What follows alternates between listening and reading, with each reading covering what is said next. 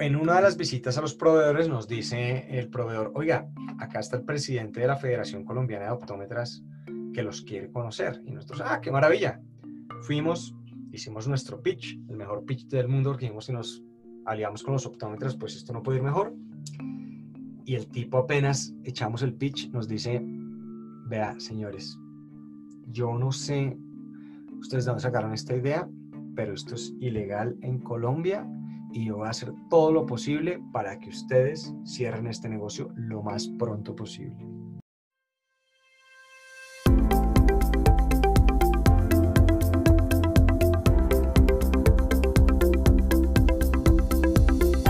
Bienvenidos a Creando la TAM, un podcast donde conversamos con emprendedores e innovadores de Latinoamérica para conocer sus historias y a través de ellas inspirarte a seguir tus ideas.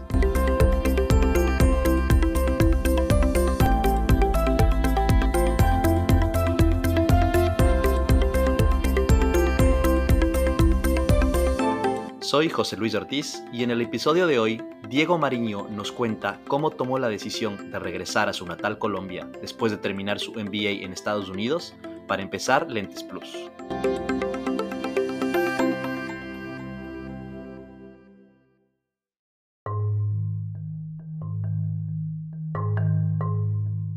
Lentes Plus es una plataforma e-commerce que vende lentes de contacto y productos de salud visual en Colombia, México, Chile y Argentina. Durante su camino de emprendimiento, Diego ha luchado contra la resistencia de jugadores tradicionales, como la Federación de Optómetras de Colombia, y ha descubierto lo difícil que es levantar capital de riesgo en etapas iniciales en Latinoamérica. Después de muchos altos y bajos, Diego ha logrado establecer a Lentes Plus como la plataforma líder de e-commerce para lentes de contacto en Latinoamérica. Acompáñame a conocer su historia. Diego nació y creció en Bogotá, hijo de padres que emigraron del campo a la ciudad hace varias décadas.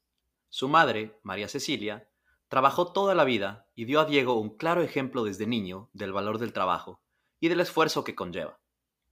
Este ejemplo le serviría algunos años más tarde para iniciar Lentes Plus.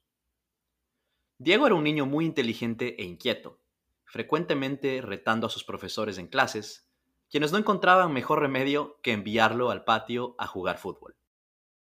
Sí, la verdad es que tengo que decir que mi colegio no era, no era de los mejores en términos de calidad académica. Eh, el reto académico e intelectual en realidad era bastante bajo. Eh, de hecho, tengo varios recuerdos eh, que hoy en día parecen salidos de una caricatura, pero en uno de esos el profesor de dibujo le asignaron dictar también la clase de economía.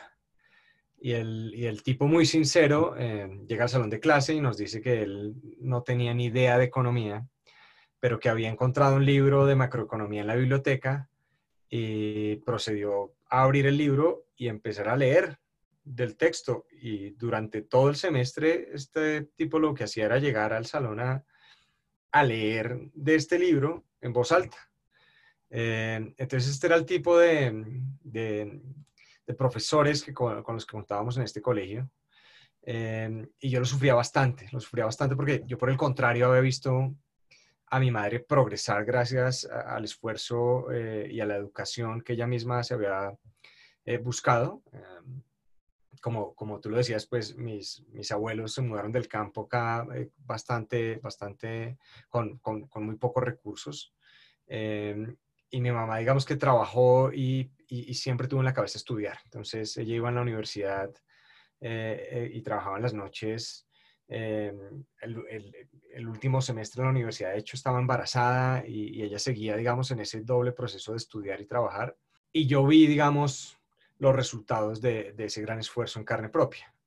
Em, entonces en el colegio yo sufría bastante, digamos, no poder obtener como ese reto académico que me hiciera una mejor persona. Eh, y el problema es que me la pasaba constantemente retando a mis profesores, a tal punto que, que mis profesores preferían que yo estuviera fuera del salón de clases cuando ellos estaban dictando su cátedra. Sí, sí, sí, preferían que yo estuviera fuera de clase, literalmente decían, escoja un, un, grupo de compañeros y váyase a jugar fútbol. Em, entonces esto era súper desmotivante para mí, ¿no? Y, me propuse cambiar esta situación para cuando entrara a la universidad. Eh, es así como yo empecé a explorar las diferentes oportunidades em, y la verdad me enamoré de la Universidad de los Andes. El problema es que pues, pues es, está calificada como la mejor universidad del país, y, pero también era la más cara. Y mi mamá, aunque había trabajado toda su vida, pues no es que tú contara con muchos recursos económicos. Em, entonces, básicamente me dijo, hijo, muy bien, pero yo creo que hay que seguir buscando opciones. Sin embargo, lo que ya no sabía es que pues no, no iba a desistir en mi, en mi búsqueda de, de, acceder a una mejor educación tan fácil. Entonces, eh, yo lo que hice fue en su momento básicamente aplicar solo a la Universidad de los Andes. Eh, y, y, cuando volví le dije a mi madre, oye, solo me aceptaron en la Universidad de los Andes, pues eh, mi mamá se llevó un gran shock porque dijo, ¿qué pues, hacemos? ¿cómo, vamos a pagar esto, no? Claro. Eh, pero al final, bueno, hallaron la manera de que, de que asistan y que, bueno, la, la, la puedas pagar. Ibas a ingresar a la Universidad de, la, de, los Andes, pero antes te llamaron a hacer servicio militar obligatorio en Colombia. Sí, sí, sí. Yo justo cuando me estaba graduando del colegio y iba a entrar a la universidad, me, me citan para, para, el servicio militar obligatorio. Eh, y ahí, digamos que entre las opciones que tenía, termino prestando servicio militar en la policía, básicamente en el aeropuerto.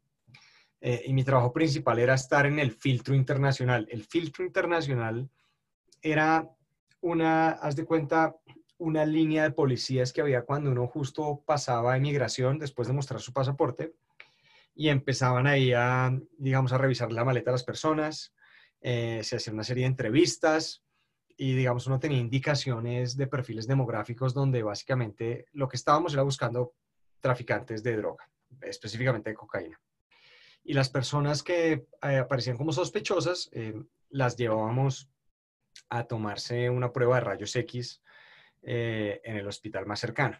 Entonces ahí mi trabajo básicamente consistía en, en, en apoyar esa operación, em, que un, en realidad fue un golpe muy duro emocionalmente y en realidad un choque con la realidad, porque eh, llegué a conocer, digamos, de primera mano todas estas personas. Eh, yo pude haber visto cientos durante ese año que, que, llevaban droga y que luego fueran judicializados. Y lo que me daba cuenta es que estas personas no eran personas malas, eh, por el contrario, eran padres de familia, hermanos, hijos que erróneamente estaban buscando una forma más fácil, rápida de ayudar a su familia económicamente. Pero había un problema social más, más, más de fondo. Eh, esto era como el año 2000, entonces el flagelo del narcotráfico y la guerra que producía era parte del día a día en, Colombia. Eh, y me di cuenta que muchas de estas personas, eh, pues básicamente lo que necesitaban era mejores oportunidades laborales. Entonces estuviste un año en, ese trabajo en la policía en el aeropuerto eh, y luego finalmente ingresaste a, la Universidad de los Andes. ¿Qué, estudiaste, Diego, y, por qué?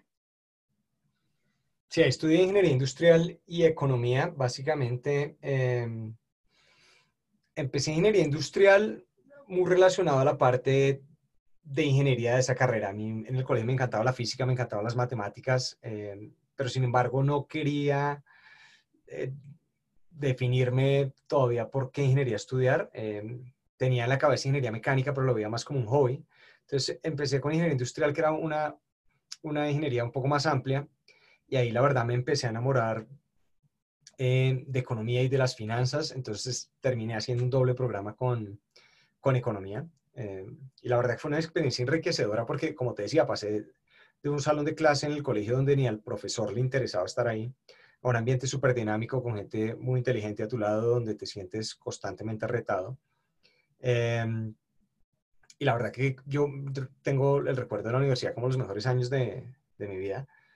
Recuerdo específicamente la, una, una, clase que había con un profesor que se llama Julio Villarreal. Es el profesor de finanzas de ingeniería industrial, eh, que en realidad fue la que me definió mucho el camino después de que me graduara. Julio tiene una clase que era súper tensa, eh, con un estilo eh, donde llamaba al azar a diferentes personas de la clase y no los soltaba hasta que no le respondían la pregunta. Eh, pero eran estas preguntas que, que, te las siguen haciendo para, para llegar al fondo de lo que estás pensando. Eh, y si no estabas preparado para estas preguntas, pues salías muy mal parado de esta clase. Eh, y a mí, por el contrario, me encantaba. Era la clase a la que más ponía atención, a la que más iba preparado. Eh, y fue gracias a las diferentes clases que tomé con Julio Villarreal, todas enfocadas en finanzas, que, que luego decidí trabajar en finanzas y como que marcó mi camino posterior al, a la universidad.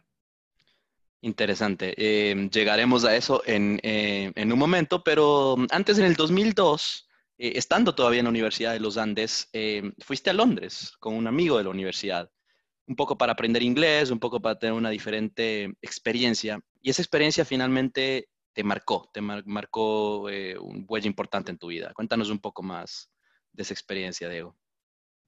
Sí, la verdad que yo nunca había salido del país. Y mm, y con un amigo en la universidad vimos que en el periódico se estaba anunciando, el periódico de la universidad se estaba anunciando que ofrecían clases de inglés en Londres. Em, y yo no solo no había salido del país, sino que no hablaba nada de inglés. Eh, pues en el colegio era cero, cero bilingüe. Em, y entonces nos pusimos, digamos, el objetivo de ir a estudiar a Londres, ir a tomarnos un semestre y estudiar inglés allá. Em, logramos convencer a nuestros padres que nos, que nos apoyaran y les pedimos un préstamo para vivir lo que nosotros creíamos que nos iba a durar tres meses de vida. Y lo que, lo que no sabíamos es que cuando llegáramos a Londres, lo que nosotros habíamos planeado para tres meses se nos iba a ir la mitad en dos semanas. Entonces empezamos a sufrir porque nos, de repente estábamos en Londres eh, con muy poco dinero y con la poca posibilidad de encontrar un trabajo porque es que no hablábamos el idioma. Entonces, a todos los cafés, a todos los restaurantes que íbamos, vamos a buscar trabajo, nos terminaban rechazando porque ni entendíamos, digamos que lo que nos decían. Eh, al final aterricé lavando platos en un hotel a las 5 de la mañana, donde eh, la verdad me fue muy mal porque no solo no sabía lavar, trapear o barrer, eh, que era un niño consentido que me había mandado a Londres, pero Em, tampoco sabía el idioma, entonces me pedían que por favor les llevara una bandeja y yo les llevaba un pedazo de queso. Entonces la verdad es que me aguantaron, yo no sé cómo me aguantaron hasta cuatro semanas en ese trabajo, pero a las cuatro semanas ya me dijeron que, que, no, podía, que no podía seguir ahí. Y luego, después de ese tiempo, la verdad conté con mucha suerte porque eh, entré a trabajar a, a un emprendimiento em, que era un café de comida saludable. Esto es un café que llevaba tres años operando y ya tenía alrededor de, de 15 tiendas, entonces era una empresa que en realidad estaba con crecimiento acelerado, pero además contaba entre, entre su fuerza laboral, sobre todo inmigrantes. Eh, y, y, la, y, esta era su forma de hacer, digamos, su, su, labor social, ayudando a la gente que estaba migrando a Londres para darles una oportunidad en su nueva nación. Entonces eso a mí me ayudó mucho, aunque yo no planeaba quedarme allá a largo plazo, pues tenía todas las ventajas de que, digamos, me toleraban eh, que estaba aprendiendo el oficio, que estaba aprendiendo el idioma, eh, digamos, me daban inclusive herramientas para lograrme comunicar mejor y eso, digamos, eh, cambió completamente para mí la experiencia en Londres, que hasta el momento había sido bastante sufrida.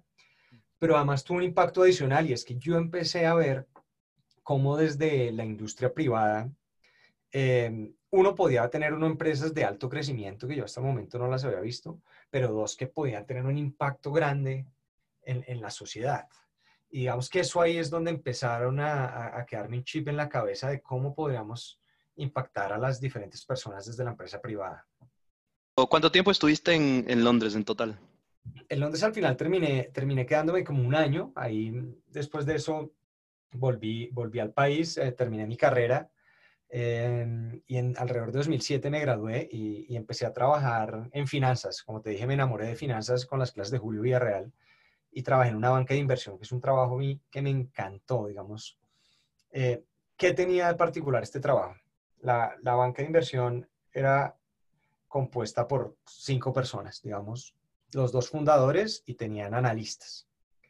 Eh, los dos fundadores tenían experiencia como de 30 años cada uno en, de banqueros. Em, y al ser una empresa tan chiquita, digamos que uno se involucraba en todo el proceso de, banca de inversión en los diferentes proyectos que teníamos. Entonces era un, trabajo bastante dinámico. Pero además también al ser bastante pequeña y la vocación de los, de los fundadores también era enseñar, entonces casi que era una escuela. Eh, que también no sale de la universidad y, no tiene eh, muy claro cómo, cómo ejercer todo lo que aprendió y esto básicamente te ponían en práctica eh, aprendiendo de la experiencia de estas, de estas grandes personas. Y un año después, la verdad que duré bastante poco, pero, pero es que se me presentó una oportunidad bastante buena y es que un año después me llaman de Colpatria. En ese tiempo, pues yo lo que conocía de Colpatria era el banco y me dicen que están formando una unidad de negocio eh, en la holding del grupo, porque Colpatria tenía banco, tenía eh, o tiene aseguradora y, tiene una constructora también pues la parte de aseguradora tiene, es muy fuerte en, la parte de salud, em, y estaban buscando un grupo de trabajo que hiciera las veces de family office para la familia dueña del grupo Colpatria, que son los Pacheco, eh, pero con una visión de fondos de capital privado, es decir, inversiones de mediano plazo, eh, de 6 a 10 años, buscando retornos alrededor del 30%, eh, tomando algo de riesgo, pero siempre buscando una salida.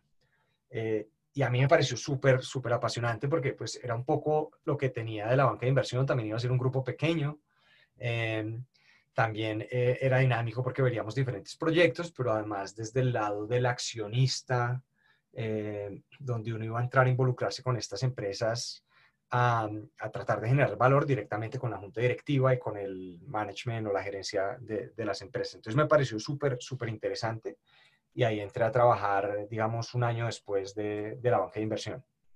Y, y, ahí en Mercantil con Patria em, es lo que tuviste mucho contacto con em, gente, pues eh, colegas que habían hecho MBAs eh, en Estados Unidos y en Europa.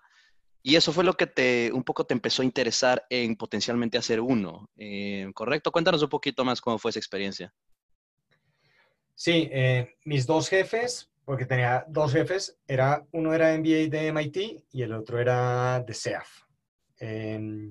Perdón, de INSEAD, y el otro era de INSEAD. Eh, y a la vez tenía un compañero, un analista senior que se había graduado de Wharton. y la verdad es que yo podía ver en ellos varias cosas muy distintas a, las del resto del equipo de, Mercantil Colpatria, que para ese momento ya había crecido como por unas 10 personas. Eh, pero primero, eran unas personas con amplio conocimiento en diferentes temas. Eh, em, podrían tener expertise en uno del otro, pero, pero digamos, podían hablar, eh, el de finanzas podía hablarte de mercadeo y podía hablarte de estrategia y, eh, y de operaciones. Segundo es que tener una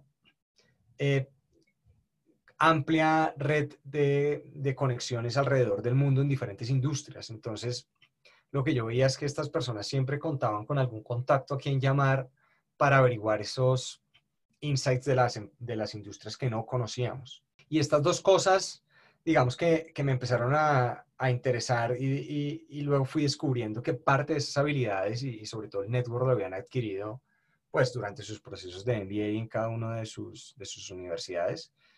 Y así fue como, como yo, yo me empecé a interesar por, por, por hacer una maestría, digamos, de, de este tipo. Em, empecé a aplicar, eh, como en el, yo apliqué, yo, yo empecé el MBA en el 2012. Em, yo apliqué con la idea de, como yo trabajaba en finanzas y era una industria que me gustaba mucho, de seguir haciendo finanzas, pero esta vez, digamos, en la capital del mundo, Nueva York, eh, donde la industria financiera es bastante fuerte tu idea era hacer el MBA y quedarte a trabajar ahí en Wall Street, en, en Nueva York. Exacto, exacto. Esa, esa era mi idea. Eh, hacer un MBA muy enfocado en finanzas y hacer muchas conexiones en el mundo eh, de Wall Street en, en Nueva York. Eh, pero la verdad es que fue otra. El, el, el camino fue cambiando porque cuando yo entré y empecé a estudiar las clases de finanzas, pues era algo que yo había estudiado y trabajado toda la vida. Entonces como que no estaba aprendiendo tanto. Eh, y dije, creo que tengo que tomar un camino diferente independientemente que, el, que, el, que la meta sea private equity, porque pues a, la vez también lo veía en mis jefes que me habían inspirado a hacer el MBA y es que ellos pues tenían conocimientos en diferentes áreas. Entonces ahí empecé a tomar pues clases eh, de mercadeo, estrategia, eh, muchas también en, en, el lado de emprendimiento para conocer, digamos, más intrínseco las etapas tempranas del negocio me involucré en el club de emprendimiento em, y más activamente, sin dejar de lado, estaba en el club de capital privado y en el club latino. entonces la, mezcla de estas dos cosas eh, me terminó llevando, digamos, a, organizar diferentes viajes para conocer la industria de capital privado eh, en Latinoamérica. Eh, digamos, muchas de las personas que estaban en el MBA les interesaba conseguir un trabajo posteriormente en la región y veían, digamos, finanzas uno de los caminos a seguir. Y yo empecé a organizar estos viajes para conocer fondos de capital privado en Latinoamérica. ¿La comunidad latina, Diego, en, en, Wharton era, era grande cuando estuviste ahí? Ah, éramos, éramos 300 personas. Bueno, en realidad éramos, yo creo que latinos podríamos haber sido como unos 60 eh, de pronto, pero el club latino era uno de los más grandes que llegaba a tener hasta 300 miembros. Entonces, digamos, entre latinos e interesados con, en Latinoamérica había un gran número de personas. Y en uno de estos viajes a, eh, Latinoamérica, pues a, visitar eh, a, Venture Capital y a todas estas firmas eh, involucradas en el ecosistema de emprendimiento en Latinoamérica en esa época, conociste a quien hoy es tu cofundador, Jaime, Jaime Oriol. Em, ¿Siempre supieron ambos que querían emprender después del MBA? un poco parece ser que no, dado que querías irte a Wall Street después de, después de graduarte del MBA, pero cuéntanos cómo fue ese pivote. Eh, sí, no, ninguno de los dos teníamos ni idea que esto iba a pasar en nuestras vidas. Em, bueno, yo ya te conté, yo quería seguir en finanzas en Wall Street, pero, pero mi socio Jaime, em, él estaba comprometido y, y tenía una oferta de trabajo en Madrid. Entonces, ninguno, ninguno de los dos Em, justo en ese viaje, en uno de esos viajes que, conocimos fondos de capital privado, pero también tenía el componente de conocer a las empresas en las que estos fondos estaban invertidas, eh, Jaime vino. Em, y la verdad que esto fue una sorpresa porque eh, el viaje empezaba en México, seguía en Colombia, en Colombia pasábamos el fin de semana, justo era mi cumpleaños, entonces pues eh, organizamos una ida a Andrés Carne de Res, estos MBAs querían venir de fiesta a Bogotá, entonces nos, hicimos las reuniones y nos quedamos el fin de semana de fiesta. Y el domingo que estábamos viajando hacia México, eh, Jaime se voltea y me dice, Diego, yo me voy a mudar a Colombia. Eh, y me parece que deberíamos explorar oportunidades para empezar una empresa aquí. Y yo dije, oiga, pues eh, pues esto suena genial, pero pues uno te acaba de conocer y dos, usted está comprometido y tiene que volver a España. O sea, ¿esto cómo va a funcionar? Em, y la verdad es que ahí como que él tampoco tenía la respuesta. Volvimos al MBA, seguimos, digamos, con, con nuestras cosas em, y al cabo de, de, un mes volví a ver a Jaime y me dijo, lo vi bastante deprimido y, y, yo, oye, ¿qué te pasa? Dijo, oye, tomé la decisión de cambiar varias cosas en mi vida para perseguir el sueño de ir a Latinoamérica y empezar una empresa. Eh, terminé mi compromiso y, y, bueno, y también pues ya no tengo el compromiso de, volver a trabajar, entonces pues, pues ya podemos empezar a planear el, la empresa en Latinoamérica. Yo decía, lo acabo de conocer y creo que ya tengo un compromiso grande porque él hizo tantos cambios que, que más le vale que más me vale a mí que pues exploremos este sueño con detenimiento. Te, te tocaba, te puso entre la espada y la pared. Ahí sí, ahí ya no tenía ya no tenía mucha mucha opción. Entonces en el verano, justamente pues en el verano entre el primero y el segundo año del MBA, en el que tradicionalmente eh, muchos de los estudiantes de MBA en Estados Unidos se quedan haciendo pasantías eh, en diferentes empresas, pues de, la industria de su preferencia. Tú decides regresar a Bogotá en vez de quedarte trabajando en una pasantía en Estados Unidos para, eh, pues potencialmente empezar este emprendimiento. ¿Cómo fue esa experiencia en, Bogotá en ese, en ese verano del 2015, me imagino que sería? Eso fue 2013.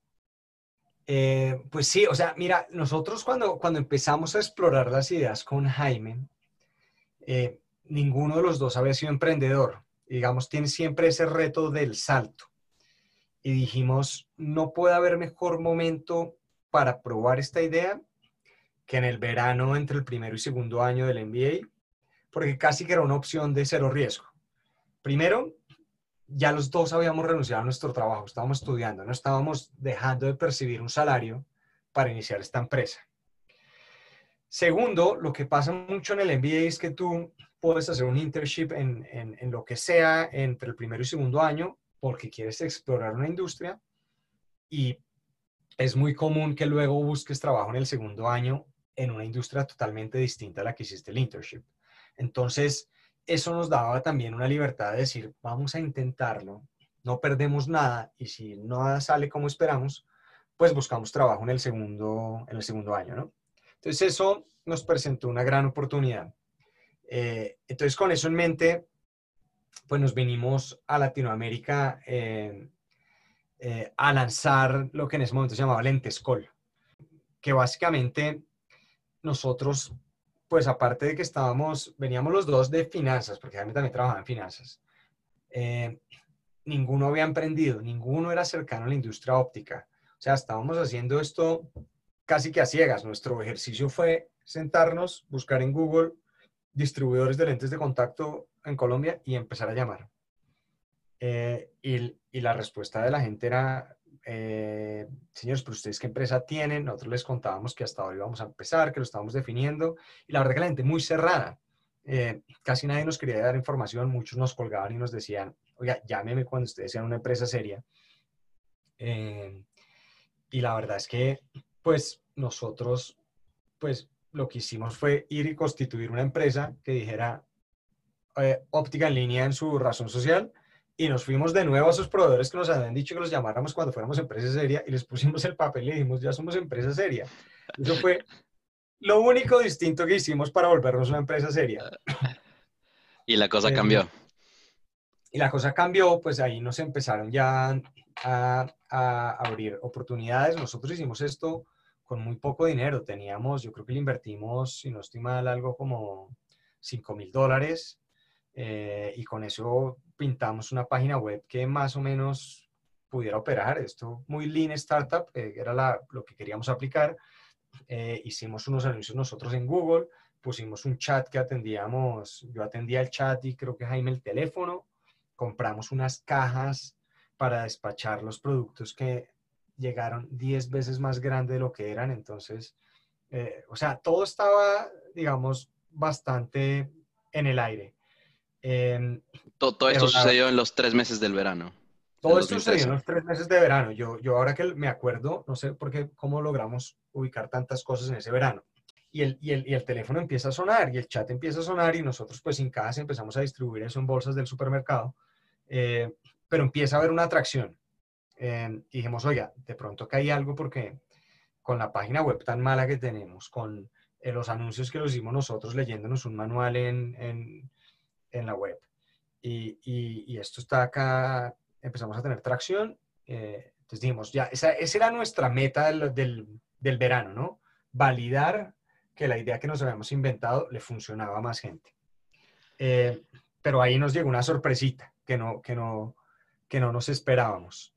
Eh, y es que en una de las visitas a los proveedores nos dice el proveedor, oiga, acá está el presidente de la Federación Colombiana de Optómetras que los quiere conocer. Y nosotros, ah, qué maravilla.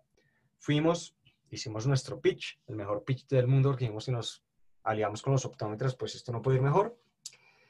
Y el tipo apenas echamos el pitch, nos dice, vea, señores, yo no sé ustedes de dónde sacaron esta idea, pero esto es ilegal en Colombia y yo voy a hacer todo lo posible para que ustedes cierren este negocio lo más pronto posible.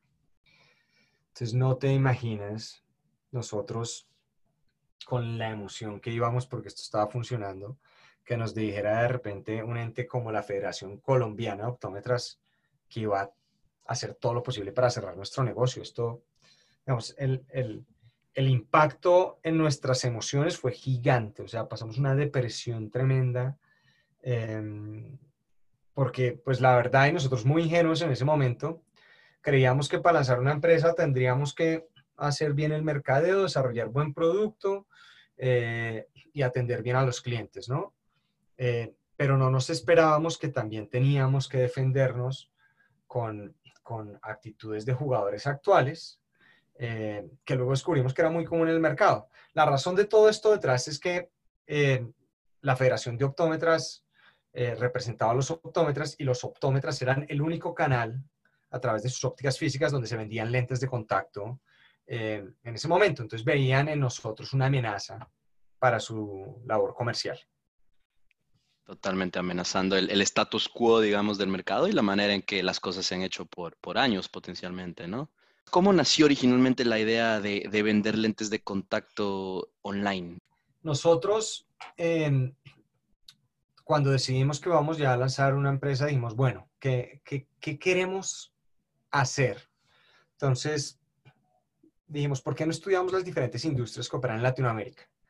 Estudiamos variables como el crecimiento, la rentabilidad, la competencia, em, y veamos dónde pueden haber oportunidades em, de lanzar un producto que tenga una buena acogida. Y en ese momento nos dimos cuenta que la industria de comercio electrónico estaba creciendo bastante, crecía doble dígito en ese momento en Latinoamérica, esto es 2013, estaba creciendo como al 65% año contra año. Era una empresa, era una industria que tenía, digamos, jugadores muy nacientes. Eh, el único posicionador era Mercado Libre y más en el sur de, de Sudamérica, en Argentina y en Chile. Em, pero digamos, era muy incipiente hacia, hacia, el, hacia el norte. Y, y, dijimos, bueno, acá yo creo que podemos encontrar, encontrar algo. Eh, y luego eh, dijimos, bueno, si queremos hacer comercio electrónico, pues, pues qué industrias quisiéramos hacer eh, o qué verticales. Entonces ahí dijimos varias, empezamos a votar varias ideas. Me acuerdo que entre los finalistas teníamos la línea de los bebés. Entonces, básicamente le vende pañales a los padres de que, a los padres recientes que tienen su bebé en casa y que tampoco se quieren mover mucho. Em, y a través de engancharlos con los pañales, pues les empiezas a vender todos los productos de valor agregado, eh, como la ropa, los juguetes, educación para el niño. Em, luego teníamos la industria de mascotas, donde la tesis era un poco parecida, pero el enganche era los bultos y luego le vendías el resto de, de productos de valor agregado. Y luego la otra finalista era el de lentes de contacto, que a esta llegamos porque pues yo soy usuario de lentes de contacto y sufría mucho la compra. Eh, básicamente, eh, los precios eran bastante altos. Uno por la misma caja en, en, en, Colombia podía pagar dos veces lo que pagaba en Estados Unidos con una población con un mayor poder adquisitivo. Era un producto de disponibilidad limitada, tú ibas a las ópticas y nunca tenía el producto que tú necesitabas. Y, yo la verdad es que iba y luego descubrí que la mayoría de gente que usa lentes de contacto va a la óptica a comprarlos el último día que se le rompe el último par y en la óptica no lo tienen y te decían vuelven dos semanas. Te quedaste ciego dos semanas. claro, y tú volvías a las dos semanas sin ver y te decían no ha llegado y te habías metido en el tráfico de las ciudades latinoamericanas, pues cuatro viajes. Esto era una experiencia terrible que además es un producto que tú tienes que comprar o reponer cada seis meses. Entonces, por eso llegamos a esa industria y al final fue la que, la que ganó por, por varias razones. O sea, creo que primero vimos la posibilidad de hacer cross-docking en nuestras charlas preliminares con, con los proveedores. Eh, esto quería decir que no íbamos a tener que comprar inventario de algo que no sabíamos si íbamos a vender, ¿no? Sobre todo cuando estábamos empezando. Eh, segundo, era un producto de alta recurrencia, lo cual pues nos permitía empezar a crear una base de clientes que en la medida que estuvieran satisfechos con Lentes Plus iban a seguir regresando al website, constituyendo una base de ingresos recurrente que nos permitía, digamos, financiar el crecimiento de la operación. Claro, te acercaba a un modelo SaaS incluso con, un producto físico. Exacto, exacto. Eh, tercero, era un producto eh, ideal para comercio electrónico porque no tenía experiencia de compra o no tiene experiencia de compra. Es decir, tú compras una caja, la marca que quieres con la grabación que quieres y sabes que te va a llegar eso, no, no quieres ir a tocar el producto. Pero adicional a eso es, es, es muy pequeño y de bajo peso. Entonces, cuando lo envías eh, con los operadores logísticos nacionales, eso eh, cuesta muy, cuesta muy poco enviarlo. Entonces era un producto ideal también para el comercio electrónico y, por todas estas razones dijimos, vamos, vamos con esta industria. Eh, fue, resultó siendo la vertical que ganó. Entonces, volviendo un poco al, verano, verano del 2013, eh, pues alcanzaron a hacer, hacer bastantes cosas eh, en base a lo que me estás contando, pero eventualmente llegaron a agosto, tiempo de volver de, al segundo año, universidad en, en, Wharton. Em, ¿qué, ¿Qué sucedió? ¿Qué sucedió? O sea, ¿cómo quedaron las operaciones en, en Colombia eh, y cómo las manejaron mientras ustedes estaban en Filadelfia, en Wharton? Sí, ese fue el peor año para Lentes Plus. Eh, Jaime y yo volvimos al MBA eh, con la esperanza de, de trabajar y, y, estudiar y terminar el MBA a la vez. Y cuando nos dimos cuenta que nos estaba quedando el tiempo bastante limitado, pues decidimos contratar a un gerente eh, que se encargara de las operaciones de Lentes Plus. Y ahí pasaron varias cosas. La primera es que los optómetras consiguieron frenar la, que los lentes de contacto nos llegaran a, nosotros para luego distribuirlos al cliente final. Básicamente se fueron amenazando a todos los proveedores y les decían, señores, si ustedes le venden a Lentes Plus, nosotros como gremio no les vamos a comprar lentes de contacto.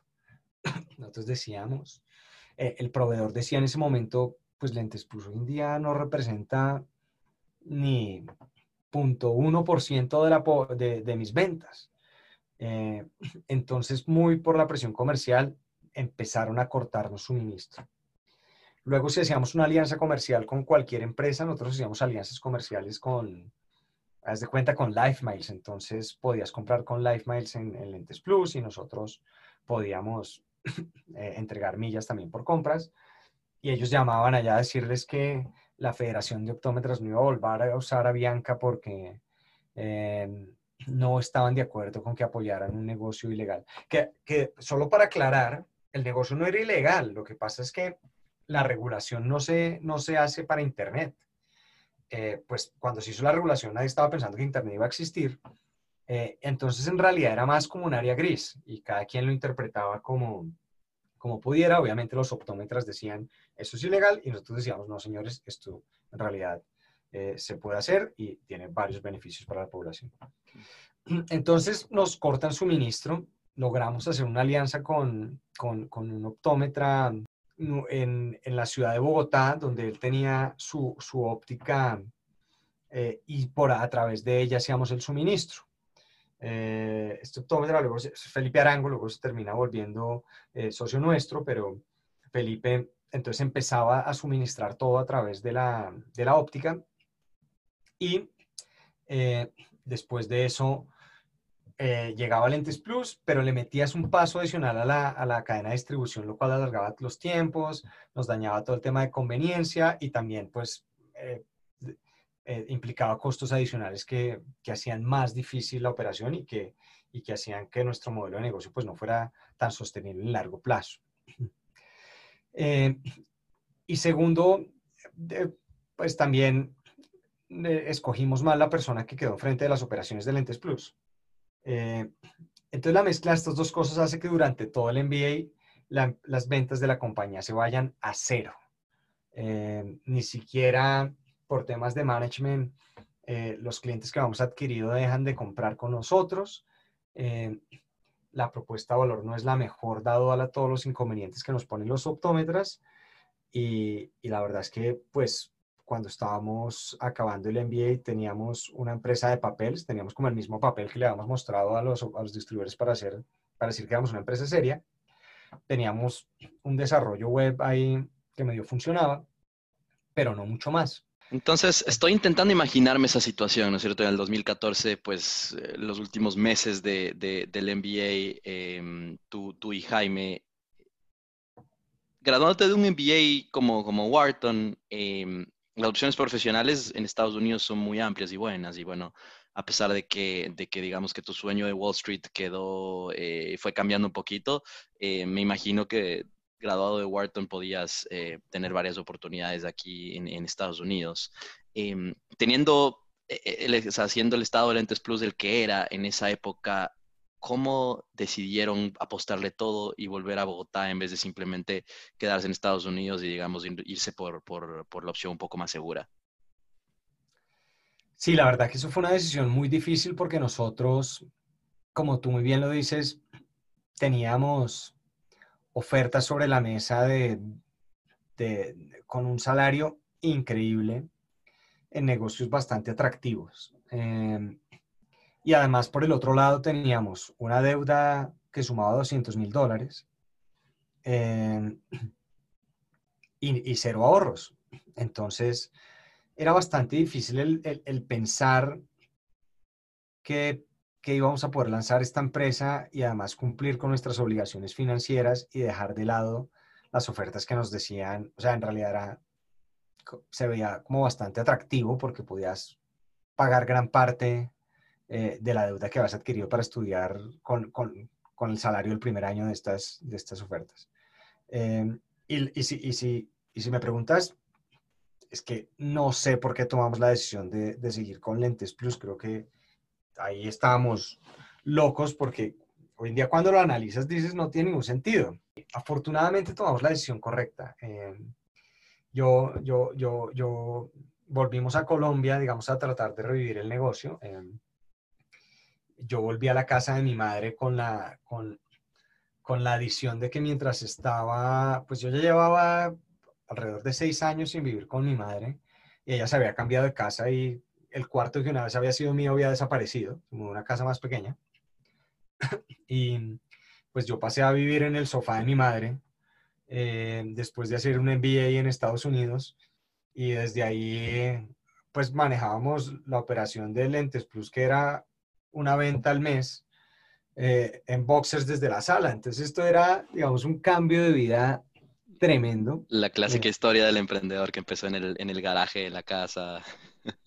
Sí, sí, sí, esto era, no, era sin un peso, entonces tampoco podía salir de la casa. De vez en cuando mi mamá, digamos, me volvió a empezar a dar mesada, pues yo ya tenía 32 años y en la casa de mi mamá pidiéndole mesada, esto era también un golpe emocional eh, bastante fuerte. Eh, pero digamos, fuimos descubriendo bastantes cosas en Lentes Pues lo primero es que dijimos, no queremos quedarnos en una empresa zombie. Entonces, vamos a ponerle metas claras a lo que esperamos de Lentes Plus. Entonces dijimos, vamos a trabajar seis meses y en seis meses tenemos que levantar 50 mil dólares y empezarnos a pagar un salario muy modesto, pero vamos a empezar con eso. Eh, segundo, más temprano que eso, teníamos que descubrir si el problema de que Lentes Plus después de un año de haber existido estaba vendiendo cero se debía a que un problema de product market fit o se debía a un problema de gerencia.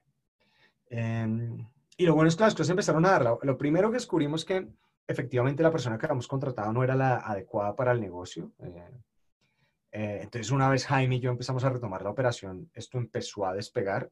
Luego empezamos a generar tracción y vimos que el product market fit pues también seguía existiendo ahí. Eh, y poco a poco, con estas metas claras, pues, pues fuimos avanzando y efectivamente a los seis meses logramos cerrar eh, la inversión de 50 mil dólares que nos habíamos propuesto. Eh, que literal, esto fue una ronda de Friends and Family de por todo el planeta. Cualquier que tenía ahí mil dólares se los aceptábamos. Y ahí pues entraron nuestros primeros 30 ángeles inversionistas que, que digamos que eran personas allegadas que, que, que, creían en el negocio, pero sobre todo que creían en nosotros. ¿Y el problema em, con la Federación de Optómetras para ese momento se había solucionado ya? El problema con la Federación de Optómetras para ese momento no se había solucionado y nosotros, digamos, empezamos a explorar nuestras alternativas porque también conocíamos que esto no era sostenible. Em, y lo que descubrimos es que había una entidad en Colombia que se llama la Superintendencia de Industria y Comercio, que protege a las empresas de la competencia desleal. Eh, y nosotros empezamos a aplicar nuestro caso, eh, dándole todas las pruebas que teníamos, que teníamos correos, llamadas, eh, testimonios de los proveedores, donde argumentábamos que había, un caso, que había un caso de competencia desleal, de cartelización de precios, porque también teníamos correos donde la Federación de, Optómetras nos decía que no podíamos bajar los precios, que los precios eran estos y nos teníamos que pegar a ellos. Y la verdad es que, pues, nos recibieron todo el caso, pero con el problema de que nos dijeron que este caso se podía demorar hasta tres o cuatro años. Y nosotros ahí dijimos, pues esto no, no aguanta tres o cuatro años así. Lo que no teníamos en cuenta en ese momento es que aunque el fallo se demoraba tres o cuatro años, si ellos aceptaban el proceso, empezaban a investigar desde el mes 3. Y precisamente eso fue lo que pasó. De repente todos los proveedores recibieron una visita sorpresa de la Superintendencia de Industria y Comercio. De cuenta esto te llegan eh, como un allanamiento y entran a tus oficinas y se llevan los computadores para analizar la información que tienes eh, por, eh, por tres días, descargan todo y, les dicen que esto es por un caso de denuncia de competencia desleal. Em, y, la, y la verdad es que solo con eso ya empezamos los proveedores a decir, oiga, yo no me quiero meter en problemas, voy a reactivar las ventas a Lentes Plus. Entonces, con eso ya solucionamos el problema de, de, la, bueno, en parte de fricción de optómetros, porque eso seguía. Eh, y, y, habíamos además levantado los primeros 50 mil dólares que nos permitían pagarnos un salario que yo creo que era el 20% de lo que me ganaba antes de irme al MBA, ¿no? Que uno espera es multiplicar su salario después de un MBA y no disminuirlo. Pero, pero la empresa empezó a tener tracción y eso nos tenía muy emocionados. Eh, nos pusimos la siguiente meta que era, ¿por qué no levantamos otros 300 eh, mil dólares en seis meses? Era la siguiente meta. Y ahí nos empezamos a encontrar con el problema de falta de financiamiento para empresas en etapa temprana que había con más profundidad en Latinoamérica y que yo creo que hoy todavía existe a menor escala, pero existe.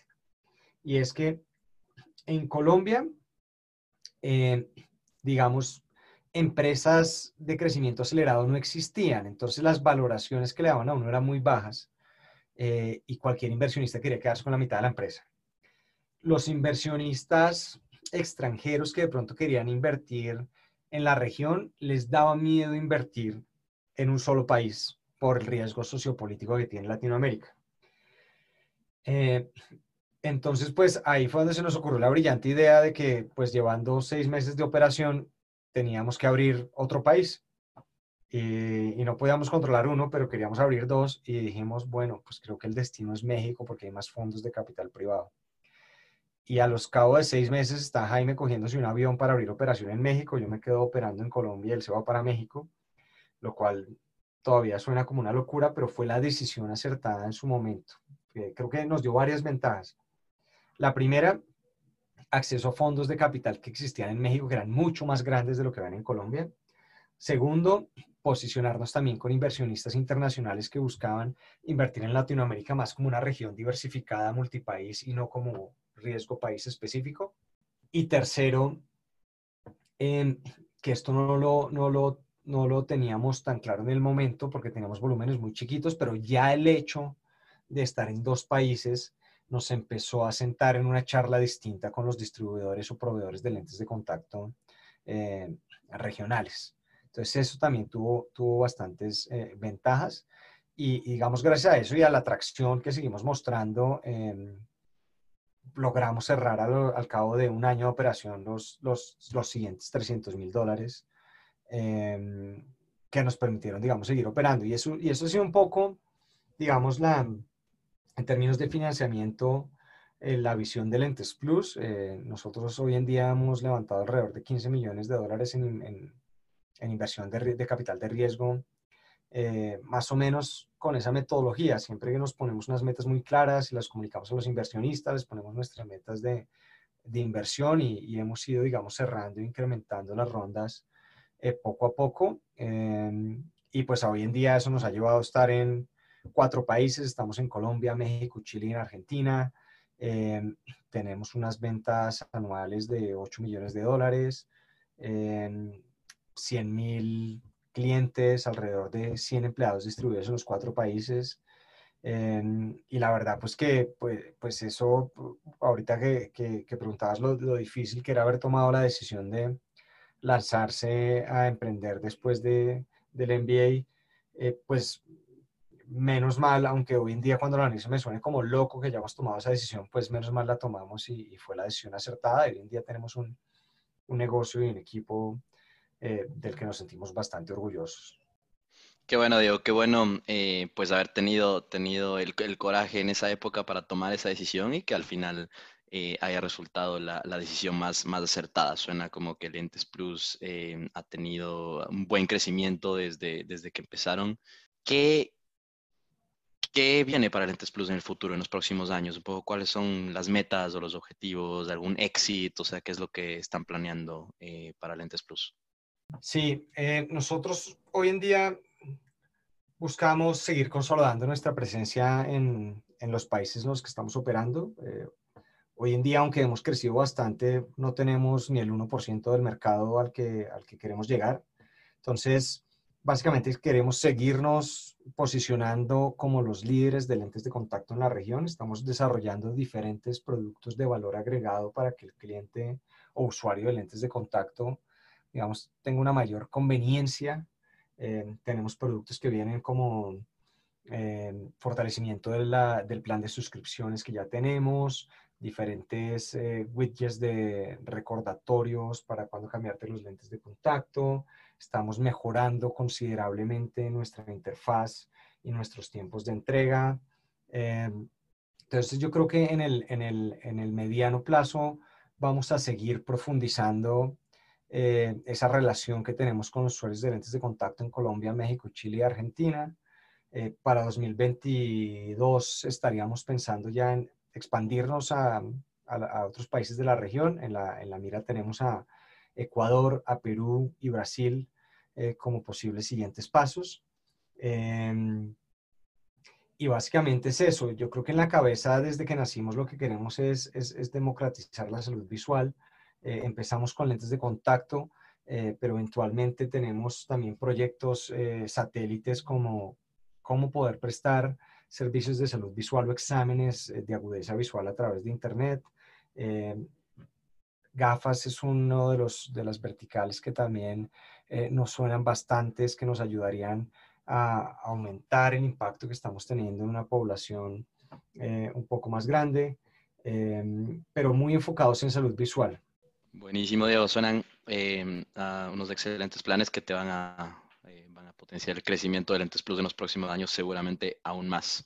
Listo, Diego. Entonces, eh, la última pregunta y la que hacemos eh, aquí a, todos en este podcast, em, ¿cómo crees tú que podemos seguir creando en Latinoamérica dentro del ecosistema de emprendimiento y tecnología? Sí, mira, tiene que ser una, una respuesta muy integral eh, que básicamente objetivo final es seguir apoyando a que estas ideas puedan llegar de eh, su concepción a ser una empresa en escalamiento. Eh, y la verdad es que la única forma de tener más empresas exitosas, o si lo quieres ver como unicornios, es, simplemente promover a que el, que el ecosistema pueda intentarlo más. ¿Cómo lo puede intentar más? Pues para empezar, eh, tenemos que inyectarle más capital a la región. Tenemos, los gobiernos se tienen que enfocar en crear incentivos para que más inversionistas estén dispuestos a invertir su capital en empresas latinoamericanas en todas las etapas, desde etapa temprana hasta escalamiento. Eh, segundo, los emprendedores que hemos recorrido este camino tenemos que fortalecer los ecosistemas para transmitirle experiencia y conocimiento a estos emprendedores también a lo largo de sus etapas. Em, y tercero, yo creo que el hecho de abrirle a estas personas las posibilidades o las facilidades de operar como región eh, y no solo como país, también va a aumentar las probabilidades de éxito de estas empresas. Pero básicamente tiene que ser una estrategia integral que le permita a los emprendedores pues seguir intentándolo e intentándolo mejor. Este fue Diego Mariño con la historia de Lentes Plus. Si te gustó este podcast, por favor compártelo con quienes creas que le puedan encontrar valor. Para mantenerte informado sobre las noticias del ecosistema de startups y tecnología en Latinoamérica, te recomiendo escuchar el podcast En Contexto. Nos vemos en un próximo episodio.